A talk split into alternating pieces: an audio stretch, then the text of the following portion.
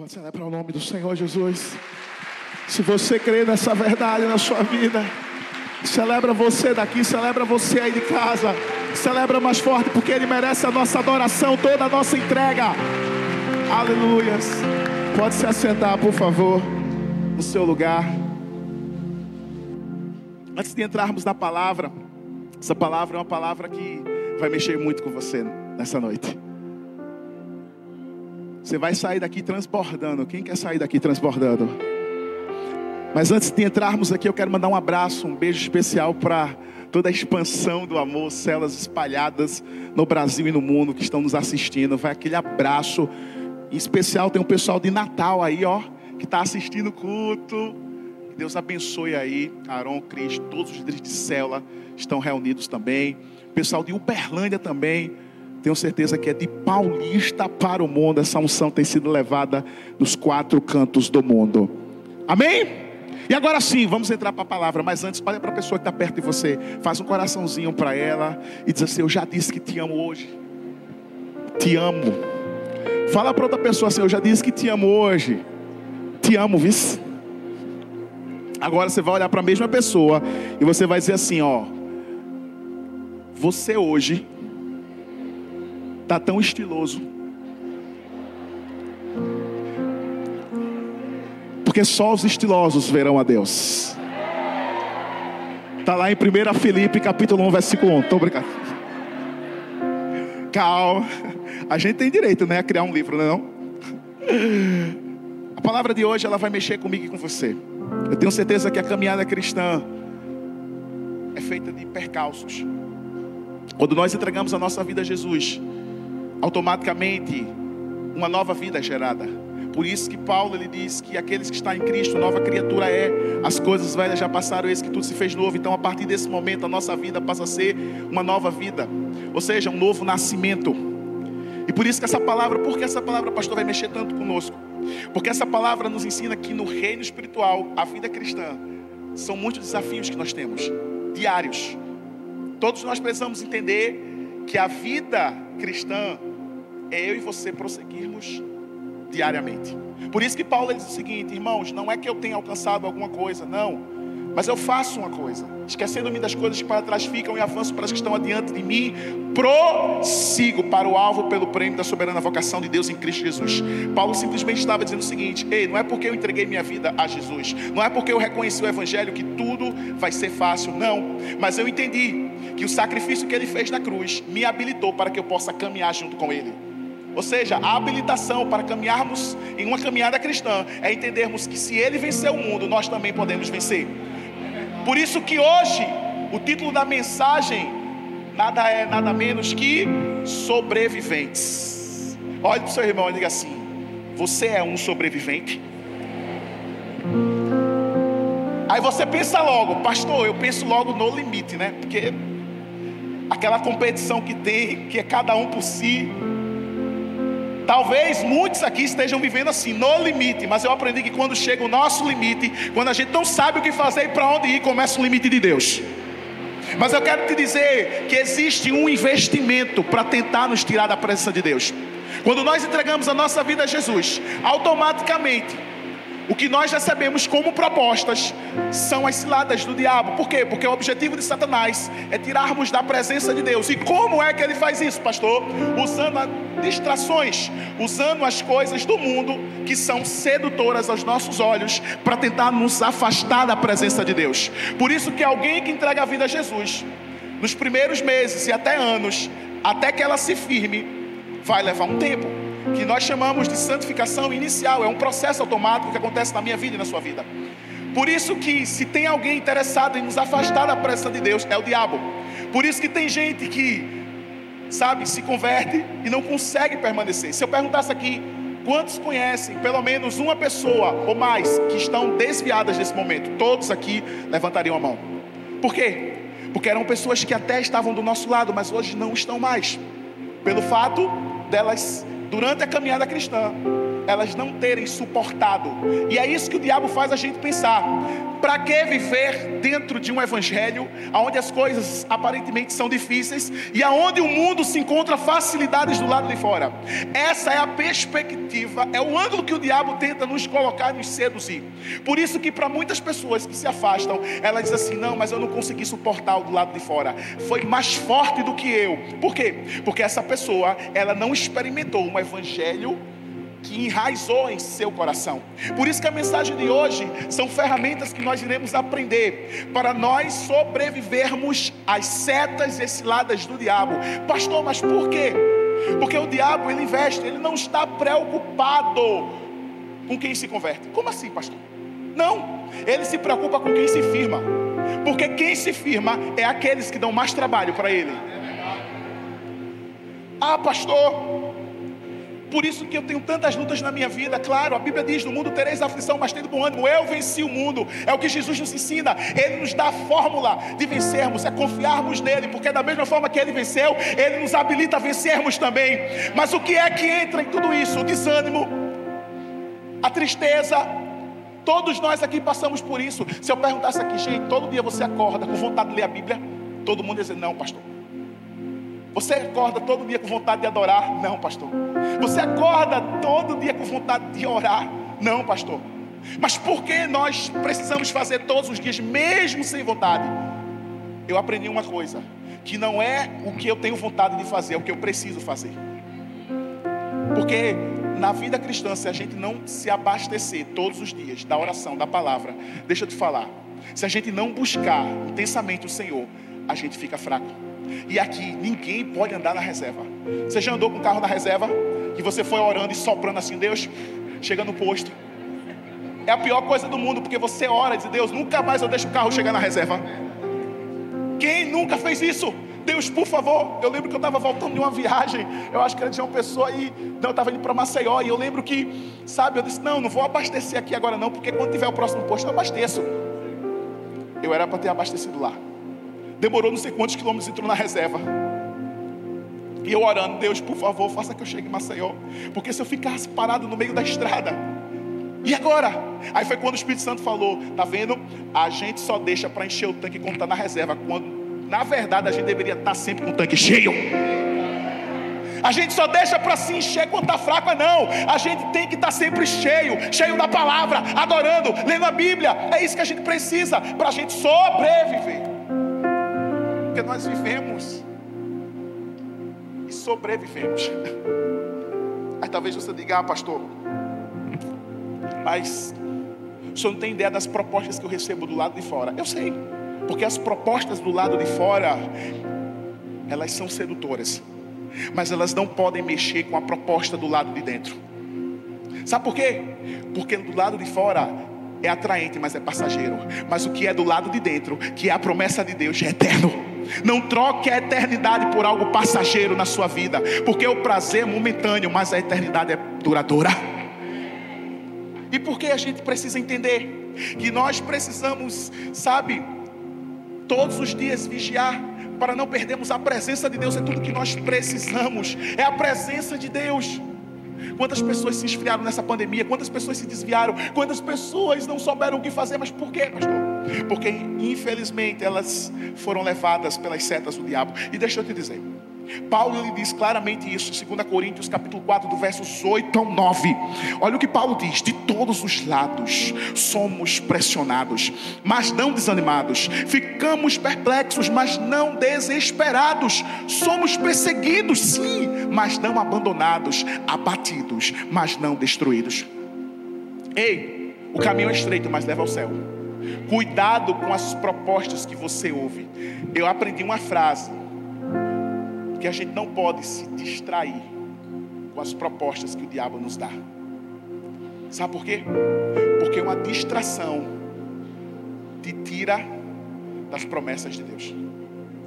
Você está indo lá, crescendo, buscando, está difícil, mas você está lá, ó, prosseguindo. Pastor, mas está difícil de um lado do outro, é família, é esposa, é esposa, é filho, é problema aqui, problema aqui, mas continua firme, olha para frente. Paulo nunca quis olhar para trás, porque quem olha para trás volta ao caminho, não consegue andar, mas quem olha para frente tem a esperança da glória. Ou seja, traga à memória aquilo que traz esperança, é o que a palavra nos ensina. Aí você diz assim: ah, pastor, mas eu, eu. Isso não se aplica a mim porque eu já sou crente faz tempo. Tenho anos de igreja. Eu sou experiente. É aí que para você sobreviver vai ter que trabalhar dobrado. Sabe por quê? Porque o objetivo do diabo não é destruir quem está no chão, é quem está em pé. Quem está no chão, o diabo não vai não, meu filho. Ele não tem nem trabalho. Mas quem está de pé, ele vai atacar. Por isso que Paulo ele reafirma isso em 1 Coríntios 10, versículo 12. E diz assim: Assim, aquele que se julga está firme, ou seja, aquele que se julga está de pé, cuide-se para que não caia. Ele não está falando de quem está deitado, ele está falando de quem está em pé. Ah, pastor, mas a Bíblia diz que o cair é do homem, mas o levantar é de Deus, tá? Mas se você não vigiar, meu amigo, o diabo quer te dar uma rasteira e não quer que você se levante jamais. Mas escuta, essa mensagem de hoje ela tem que sacudir comigo e com você, sabe por quê? Porque quanto mais firmes estivermos, mais a gente precisa ser cuidadoso. Tem que ter cuidado. A gente precisa ter cuidado. Já viu aquela frase assim, ó, ninguém joga pedra em uma árvore que não dá fruto? É verdade. Por quê? Porque uma árvore que dá fruto, ela é atraente. Quem nunca jogou pedra no pé de manga aqui? Todo mundo aqui era profissional na área. Ou outros frutos também, que agora não não vem a memória, mas a gente sempre era atraído por isso. Ninguém pega fruto de uma árvore que não dá. Por quê? Porque essa árvore, certamente, ela está morta, ela está seca. Mas a gente precisa ser uma árvore que vai permanecer dando, frutos. Sabe? Eu posso dizer a você que a melhor coisa que tem é a gente estar no caminho do Senhor. Se a gente pudesse, a gente já nascia no berço cristão. Eu sei que muitos tiveram a oportunidade de já nascer numa família cristã. Outros não. Queria eu ter me convertido, sabe? Nos primeiros anos da minha idade. Ter um entendimento. Graças a Deus, quando eu entreguei minha vida a Jesus, eu era um adolescente. Por isso que a gente precisa investir na, na juventude. Ei, ei, não despreza a juventude, não, gente. Porque Deus tem levantado uma juventude, seja no Start, no Connect. E a gente precisa valorizar. Porque, sabe, às vezes a gente não tem coragem de fazer e critica quem faz. A verdade é essa. Mas a gente precisa amadurecer e entender que todas as vezes que nós passarmos por lutas, não são para nos destruir, pelo contrário, é para que a gente cresça. Quem vive por uma promessa, jamais se distrai com as propostas do mundo. Uau. Pastor, e quais são as três ferramentas que eu preciso aprender e que vão me ajudar a sobreviver diante do ataque do maligno? Primeira ferramenta, não se esconda. Olha para o seu irmão assim, não se esconda. Não se esconda. Fala assim, não se esconda de mim e pague meu lanche.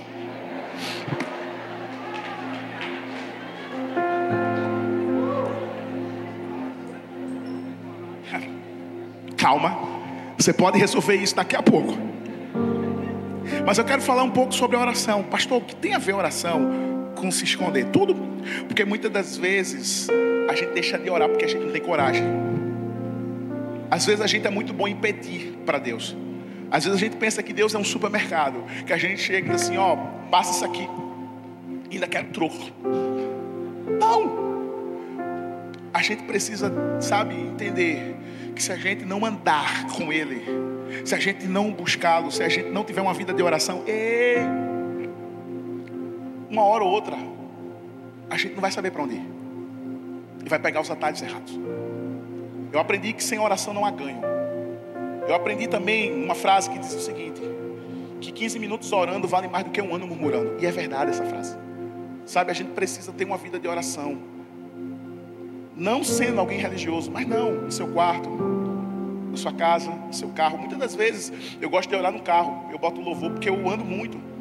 E eu acho tão, tão legal porque a gente tem que ter esse hábito de orar. Mas, pastor, pastor, mas por que a gente tem que ter o hábito de orar? Porque nós fomos ensinados a orar.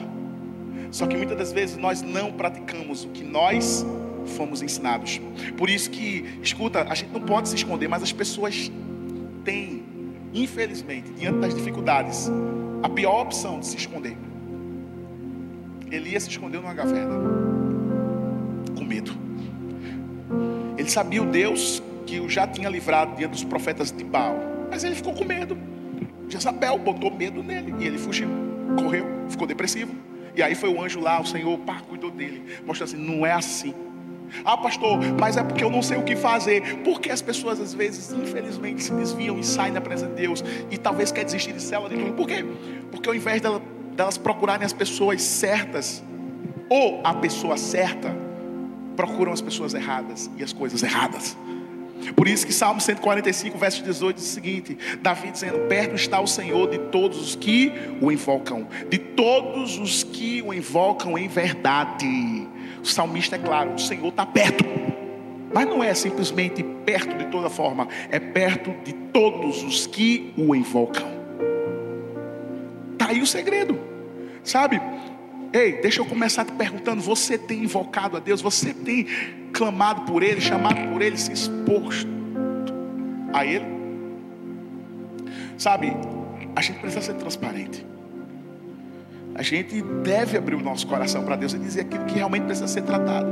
Às vezes a gente está com uma motivação errada no nosso coração, é aí que a gente tem que chegar para Ele, tem que abrir o coração e dizer: Pai, o Senhor conhece, mas Ele quer ouvir nossa voz. Ei, Deus gosta de relacionamento, mas muitos de nós às vezes nós queremos as bênçãos e não buscar o abençoador. A gente precisa abrir o nosso coração e dizer: Pai, eu não estou aqui por aquilo que o Senhor pode me dar, eu estou aqui por aquilo que o Senhor é para mim. É muito mais importante aquilo que Deus significa para você do que aquilo que Ele pode fazer por você. Deus não é uma moeda de troca. Ele não te dá algo esperando algo de você. Não. Mas na verdade, quando nós recebemos algo de Deus, a gente é que fica devendo a Ele. Por quê? Porque é aí que a gente tem que se aproximar dele, sabe? A gente precisa, sabe, entender que Deus é a solução de tudo para a nossa vida. Deus quer ter relacionamento com você, Deus quer ter intimidade com você. Tem gente que quer ser próximo, mas não quer ser íntimo, e é duas coisas diferentes. Judas era próximo a Jesus, mas não era íntimo com Jesus. Por quê, pastor? Não, não, ele andou três anos com Jesus, como é que ele não era íntimo? Porque intimidade é só para quem se aproxima é para quem abre o coração, é para quem é exposto. Os discípulos se abriram para Jesus. Jesus sabia as fraquezas de Pedro, Jesus sabia a fraqueza de João, Jesus também sabia a fraqueza de Judas, só que Judas não quis expor a sua fraqueza para Jesus. Ele escondeu. A prova é que quando ele errou, quando Jesus simplesmente o chama de amigo, ele poderia ter se arrependido e ter dito: Peraí, eu tive um amigo o tempo todo e eu tratei como um objeto de comércio. Mas ele não fez isso, ele foi lá e resolveu tirar a sua vida. Deixa eu falar uma coisa para você. Quando você passar por qualquer situação na sua vida, não procure as pessoas erradas. Primeiro, procure o Senhor. Segundo, procure o seu discipulador, procure o seu líder de célula, procure um pastor, procure alguém que vai te ajudar. Não tente fazer as coisas sozinho. Por quê? Porque lá na frente a gente acaba errando, por isso que as pessoas acabam saindo. Por quê? Porque elas se escondem atrás dos homens, mas não conseguem se esconder atrás de Deus. Ei, você pode enganar todo mundo, menos a Deus. Você pode esconder tudo, ah, mas Deus não esconde, não. Você pode enrolar todo mundo, mas a Deus não. Deus deseja ouvir a sua voz e Ele deseja ter intimidade com você. Interessante que Jesus simplifica isso. Em Mateus 6,6, quando ele diz o seguinte: Olha, quando você orar, vá para o seu quarto, feche a porta, olha o seu pai que está em secreto, no secreto, então o seu pai que vê no secreto o recompensará. Ei, é no secreto que é revelado a intimidade. Toda intimidade ela foi feita para o secreto e nunca em lugar aberto. Então a intimidade que nós precisamos ter não é só quando as coisas vão ruins, mas quando as coisas também vão boas. A gente não pode se esquecer de Deus. Quantas pessoas às vezes entram na caminhada cristã, Deus começa a abençoar. A pessoa estava desempregada e Deus vai abrir uma porta. A pessoa estava até solteira, fazia anos que não arrumava ninguém, nem do lado de fora. Aí entra na igreja, Deus vai, coloca um homem, uma mulher de Deus. Aí você casa, aí você começa a prosperar, e daqui a pouco, opa, eu não preciso mais do Senhor, eu não preciso mais da igreja, agora eu sei que eu vou viver sozinho. E viram as costas para Jesus e vão embora. Ou então as pessoas se chateiam com besteira. Gente, não são as coisas maiores que nos tiram, são as pequenas coisas que nos tira. Perceba, talvez a gente fique até o fim com uma dor, com uma luta, a gente persiste, a gente não desiste, mas quando é uma besteira, a ah, fulano falou de mim, fulano pisou no meu calo, eu vou me embora da igreja. Hashtag chateado. Fica de mal. Cuidado com as amizades que talvez você está dando ouvido do lado de fora. Ei, você é que tem que influenciar e não ser influenciado. A gente precisa mudar. Mas escuta, mas primeiro a gente precisa ter uma vida de oração. E é lá que a gente confessa os nossos pecados a Deus. É lá que a gente abre o nosso coração. É lá que a gente rasga por inteiro. Por isso que Davi diz no Salmo 51: Vê em mim, ó Deus. Limpa-me. Cria em mim um coração puro. E renova em mim um espírito inabalável. Por que Davi chegou a essa conclusão? Porque Davi sabia que se ele não abrisse a boca, enquanto ele não abrisse a boca para Deus, ele iria continuar com o seu pecado matando por dentro. Ah, pastor, mas é difícil, pastor. A vida cristã é muito difícil. É melhor, é porque, pastor, lá fora as coisas são tão fáceis. Deixa eu te dizer uma coisa. Você prefere as coisas fáceis para perder o reino? Ou você prefere as coisas com dificuldade para ensinar você a valorizar? Porque o reino dos céus é tomado pelo esforço. Deus só dá reforço onde há esforço. Se você não está preparado para se esforçar como tal, então você não está preparado para entrar também. Tem que ter uma mudança de mente. Sabe, Deus não está buscando pessoas que saibam falar bem. Deus quer pessoas sinceras. Deus não está preocupado se você tem uma oratória linda, bonita. Não, Deus simplesmente está dizendo assim: olha, ei, eu quero pessoas sinceras, pessoas com coração aberto. Eu vi uma história da rainha Vitória, e essa rainha, Inglaterra, ela costumava sempre no verão, ela se vestia camponesa, e ela ia no meio da cidade, do vilarejo porque ela não queria ser reconhecida. Em uma dessas viagens que ela foi com seu servo, ela pediu que ele ficasse um pouco distante e ela foi na frente. E aí, de repente, quando ela já estava caminhando, aí ela viu um camponês que estava guiando ovelhas. E aí o camponês olhou para ela e viu que ela estava no meio das ovelhas e gritou assim: Sai daí, sua velha, maluca. Ele não sabia quem era. Aí depois ela saiu do canto assim ficou rindo. Aí depois chega o servo da rainha e chega assim para aquele rapaz, e diz assim: Ei, tu não sabe, rapaz, é rainha, tu vai falar isso para ela? Aí ele, meu Deus, eu não sabia que era rainha. Aí ele olha assim e diz assim: E por que ela não se veste como uma rainha? Pastor, o que isso tem a ver? Porque também nós não nos vestimos como um cristão de verdade do lado de fora. Porque ser cristão dentro da igreja é a coisa mais fácil do mundo. Todo mundo aqui é aprovado. Eu quero ver lá fora. Quando teus amigos da faculdade te chamam para ir para o barzinho e você diz assim: Eu não vou. Quando as pessoas assim: Rapaz, deixa de ser careta, rapaz. Deixa de ser quadrado. Meu irmão, deixa eu te dizer uma coisa. Eu prefiro subir quadrado do que descer redondo.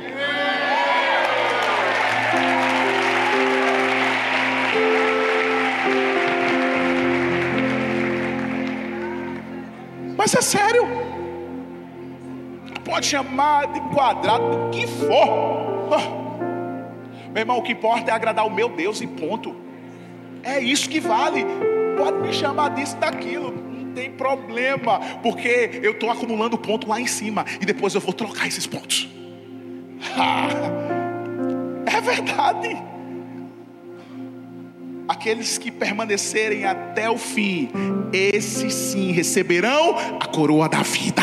Olha aí o prêmio para quem fica até o fim. Olha o prêmio para quem sobrevive aos desafios, às lutas, às dificuldades. Ei, meu irmão, deixa eu te dizer uma coisa: maior é a luta, mas maior é a vitória. Se o diabo tenta te tirar, é porque você está causando prejuízo, você está no caminho certo. Segunda verdade que eu e você precisamos aprender Sabe, a gente entendeu que a gente não precisa se esconder. Abra-se para Deus. Busque sempre. Olha para o seu irmão e diz assim: busque sempre. Uma das coisas que ajudam na nossa caminhada é a busca. E olha o que Isaías capítulo 55, versículo 6 diz: Buscai ao Senhor enquanto se pode achar. Invocai-o enquanto está perto. Entenda uma coisa: não vamos brincar e achar, ah, não, eu vou buscar Deus quando eu quiser. Não, não, eu, Ele está perto de mim. Eu sei que se eu errar e se eu me arrepender, Ele vai me perdoar. É verdade, porque é a graça, mas não confunda a graça com libertinagem, porque são duas coisas totalmente diferentes. Aproveita as oportunidades que Deus te dá, porque talvez amanhã você não tenha mais. E se tem um ditado, né, que a gente mais ouve aí, é que só valoriza quando se perde. Então não deixe para valorizar quando você perder. Aproveite. Aqui o profeta Isaías está fazendo um convite. E nessa época era o povo que estava em desobediência, andando por outros caminhos. E aí o profeta Isaías diz assim: Olha,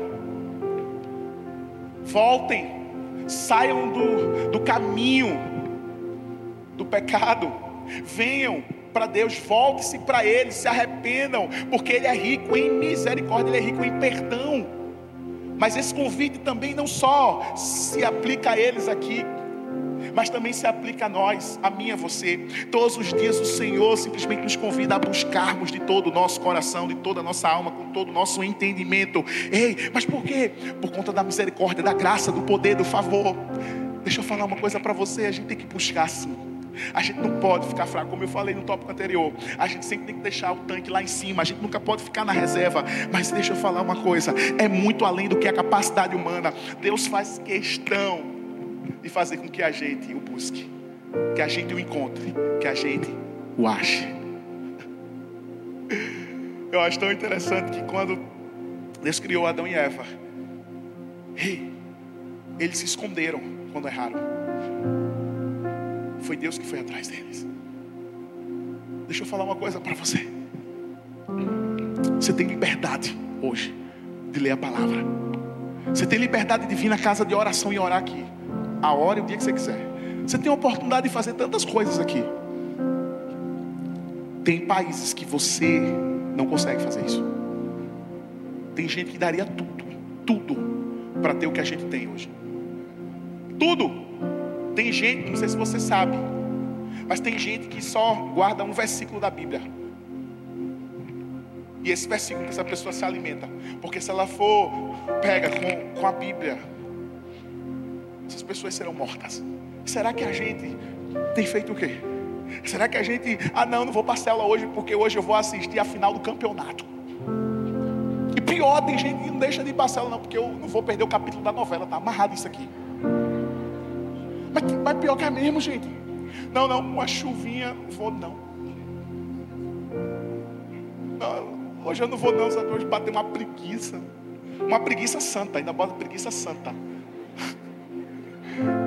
Colocaram a nomenclatura agora na preguiça. Ei, não rejeite o convite. Sabe por quê? Porque vai ter uma hora que a porta vai se fechar. Jesus disse isso na parábola das dez virgens. Cinco prudentes estavam prontas com azeite. Tudo pronto. E as outras cinco não vigiaram. Acharam que o noivo não ia voltar. E aí, quando o noivo chegou, cadê elas? Estavam despreparadas. Por quê? Porque não aproveitaram a oportunidade. O que aconteceu? A porta se fechou e elas não conseguiram mais entrar. Deixa eu falar uma coisa para você. Ei, aproveite enquanto ele está perto. Invoque-o clame, busque de verdade, porque senão é o que a Bíblia diz: vai ter um dia, um tempo, e não está muito longe disso, que a gente não vai conseguir. Sabe por quê? Porque a porta vai se fechar. Buscai o Senhor enquanto se pode achar. Invocai-o enquanto está perto. Que a gente precisa fazer. Qual é a nossa postura dentro desse convite? Talvez a gente, quando é convidado para comer na casa de alguém, quem é que ama comer na casa de alguém? Todo mundo ama, né? Quando diz assim, gente, tem uma lasanha hoje para almoçar em casa. Aí você, na hora, eu tenho uma agenda aberta. Mas é sério. Por quê? Porque às vezes a gente tem tanta disponibilidade e agenda aberta para outras coisas. Não é errado isso, não, gente. Pelo contrário, é bênção, traz comunhão, unidade. Mas, e a sua agenda para Deus? Porque tem gente que diz assim: Eu não tenho agenda para Deus, não. Vou ver se no fim do dia dá. Por quê? Porque eu tenho tantas coisas para buscar. Ei, deixa eu falar uma coisa para você. Quem busca a Deus encontrará a Deus. E Deus só revela aqueles que o procuram de todo coração. É o segredo para a gente depender de Deus, sabe? Só que infelizmente o nosso ego fala mais alto. A gente não pode estar aqui pelas bênçãos. Escuta, Deus vai te dar um casamento abençoado, amém? Quem está solteiro aí recebe. Deus vai te dar uma casa que você tanto ora, que você tanto procura. Você vai sair do aluguel, amém? Você vai conseguir tantas outras coisas, amém? Mas você não está aqui por isso. Você não está aqui por isso. Não é isso que move o teu coração. Isso é o acréscimo de um coração sincero que primeiro se derrama em Deus. Primeiro deposite o seu coração, porque aí Deus vai depositar o desejo do seu coração. O segredo está aí a gente buscar a Deus verdadeiramente, não buscar de fachada. Sabe que nenhum casamento, tem casamento que é assim. No Instagram é todo mundo bonito, batendo a foto, selfie. Mas em casa é um quarto no outro. Por quê? Porque é muito mais fácil mostrar uma aparência e dizer que está tudo bem e esconder, quando na verdade está tudo mal. Não é isso que Deus quer. Deus quer nos ensinar que a gente precisa buscar completamente. Não é uma busca pela metade, é uma busca completa. Porque ele não se entregou pela metade na cruz. Foi só os braços dele na cruz? Não. Foi só as pernas dele na cruz? Ele se doou por completo. E por que a nossa busca não pode ser completa? Busque. Não pare. Esse é o segredo da gente sobreviver. Porque se a gente entrega as fichas, a gente não aguenta. A gente desiste. E ninguém lembra quem desistiu no caminho. A gente só lembra de quem chegou até o fim.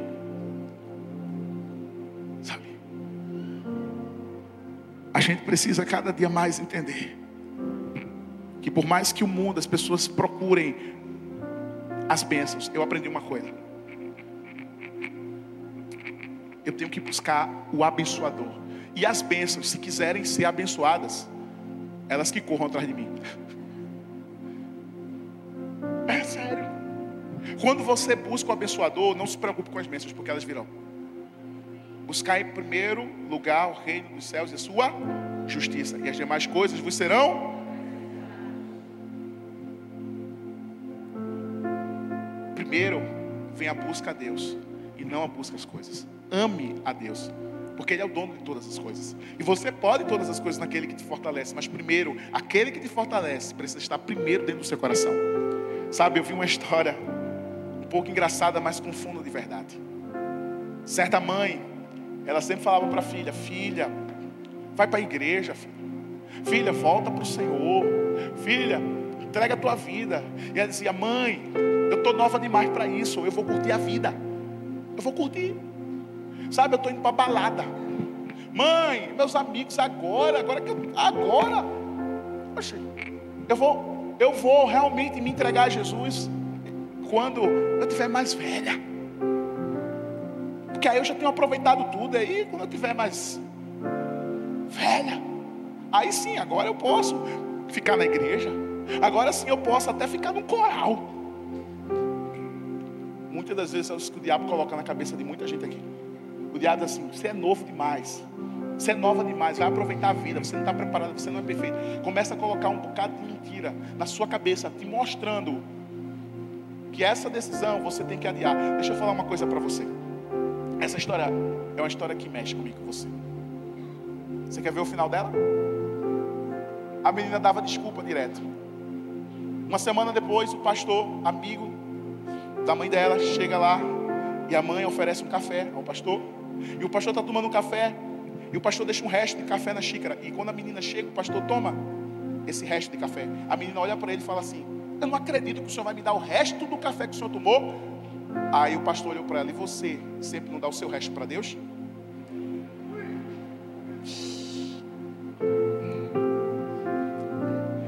Eu acho que ela procurou um buraco assim, ó. Quantas vezes Deus nos oferece a xícara com café, com bule, com pó, com tudo, com sucralose, com açúcar, com os biscoitinhos, e a gente só oferece o resto a Ele. Cuidado. Porque quem oferece o resto, o resto do dia, o resto das opções, o resto do dinheiro, nunca cobre o tudo de Deus. Quando na verdade você só dá o resto. Certa vez eu, eu vi alguém dizer que apaixonar-se por Deus é o maior dos romances. Procurá-lo é a maior aventura. E encontrá-lo, a maior de todas as realizações. Uau! É isso que a gente precisa aprender. Terceira e última verdade. Ferramenta.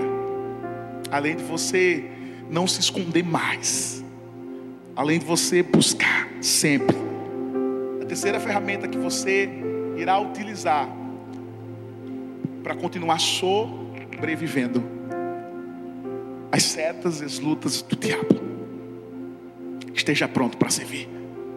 Olha para o seu irmão e diz assim: esteja pronto para servir.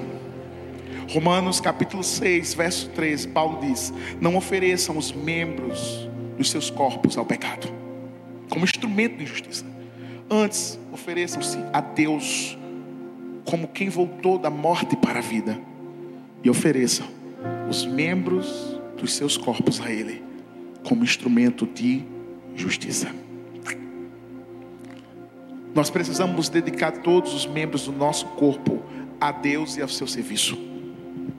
Por isso que quando a gente entrega a vida a Jesus é impossível ficarmos parados. Ei, Deus não te atraiu para você ficar sentado nessa cadeira. Não. Deus te atraiu para você ser bênção. E é isso que o diabo coloca na cabeça de muita gente. Não, não, não. E diz assim: você já entregou a vida a Jesus, rapaz. Para que se envolver em algum ministério? Para que liderar uma cela? Para que ir para uma cela? Ser cuidado, você sabe se cuidar. É a pior mentira. E a gente acredita como verdade. Nós precisamos entender que o corpo de Cristo ele é desenvolvido. Por isso que Paulo diz que os membros do corpo eles têm um objetivo de juntos servirem ao Senhor. Por isso que o braço ele não é melhor do que a perna, nem a perna é melhor do que a cabeça. Todos trabalham em conjunto. E a mesma coisa é o corpo de Cristo. Quando a gente entrega a nossa vida a Jesus, entrega o todo, o tudo. Porque Ele se entregou por completo por mim e por você. Mas isso nos ensina a servir, a ter um coração de servo. E se tem uma coisa que Jesus nos ensinou, primeiro, começando de Deus, nos servindo, entregando Jesus, porque o pix de Deus foi Jesus.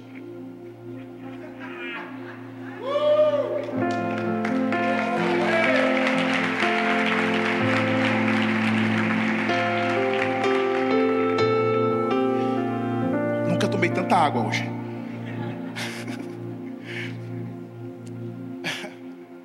E Jesus veio nos servir e não ser servido.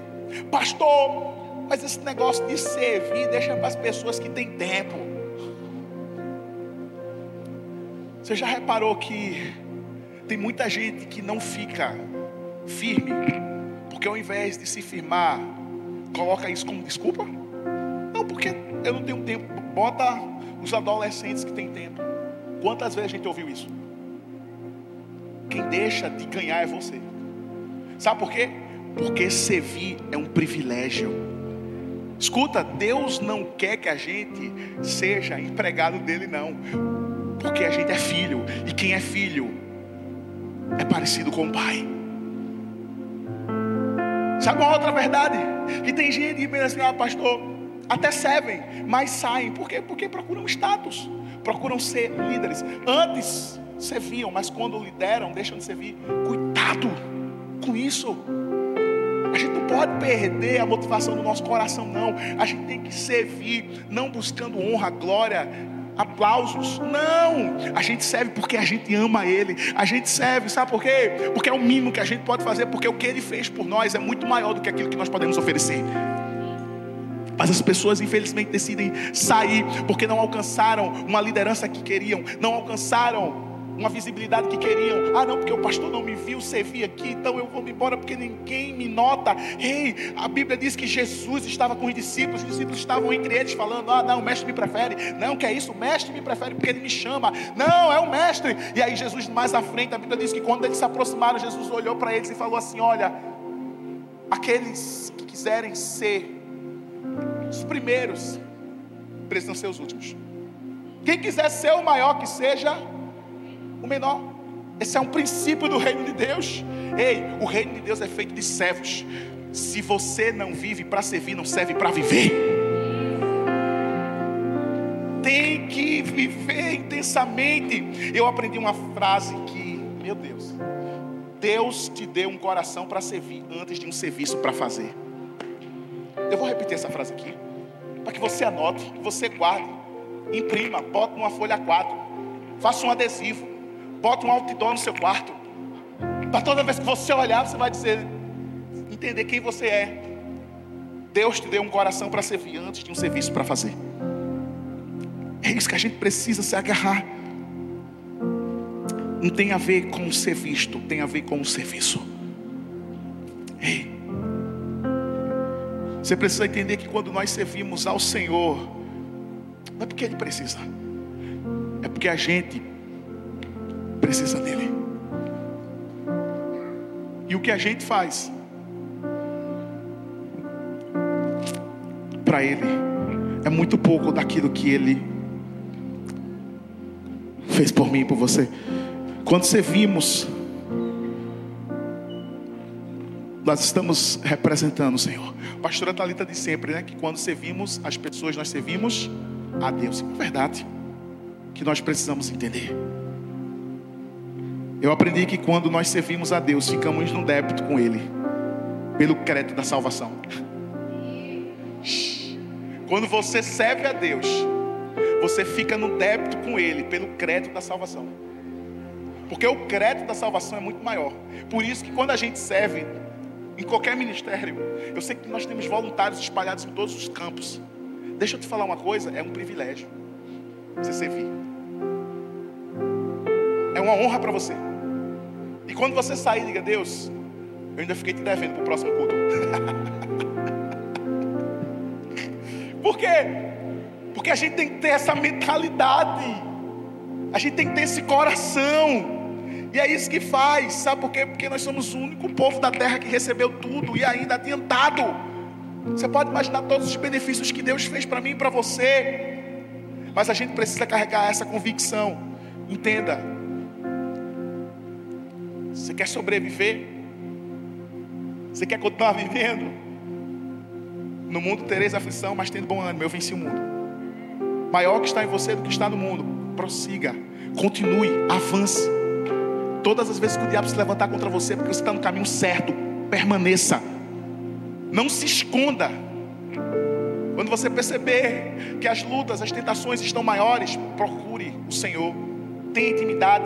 Abra seu coração o busque, não perca a sua busca, a sua intimidade, a sua adoração. E também não diminua a sua intensidade do servir.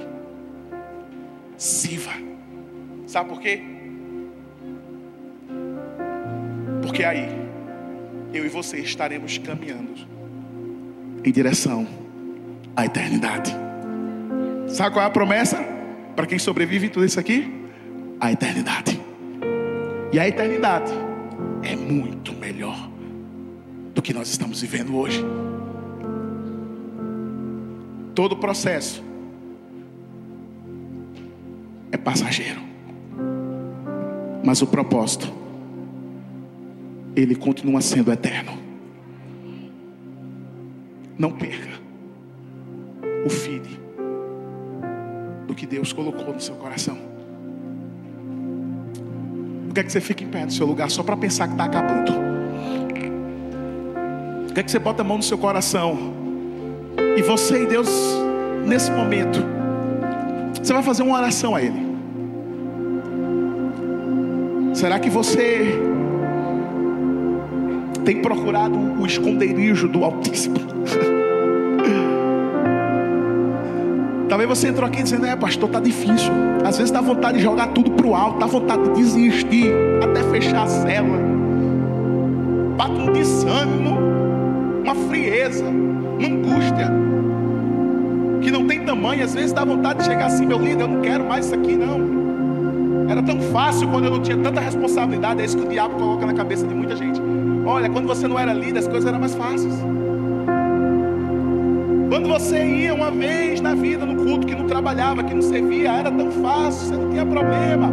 Para que servir? Para que ir para a igreja? Para que abrir uma cela? Deixa eu falar uma coisa para você. Permanece, continue servindo com todo o teu coração, dê o seu melhor, faça o seu máximo na excelência, não pare, não desista,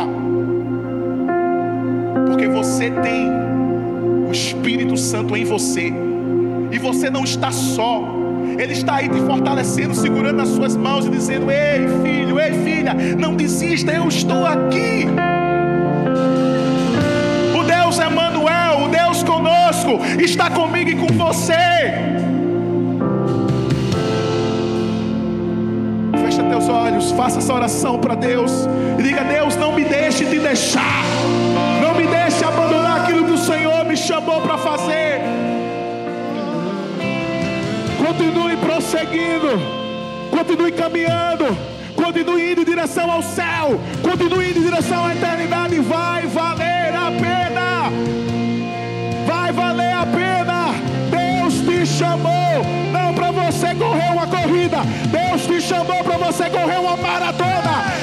chamou para você cruzar a linha de chegada. Deus te chamou porque você é um vitorioso. Um vitorioso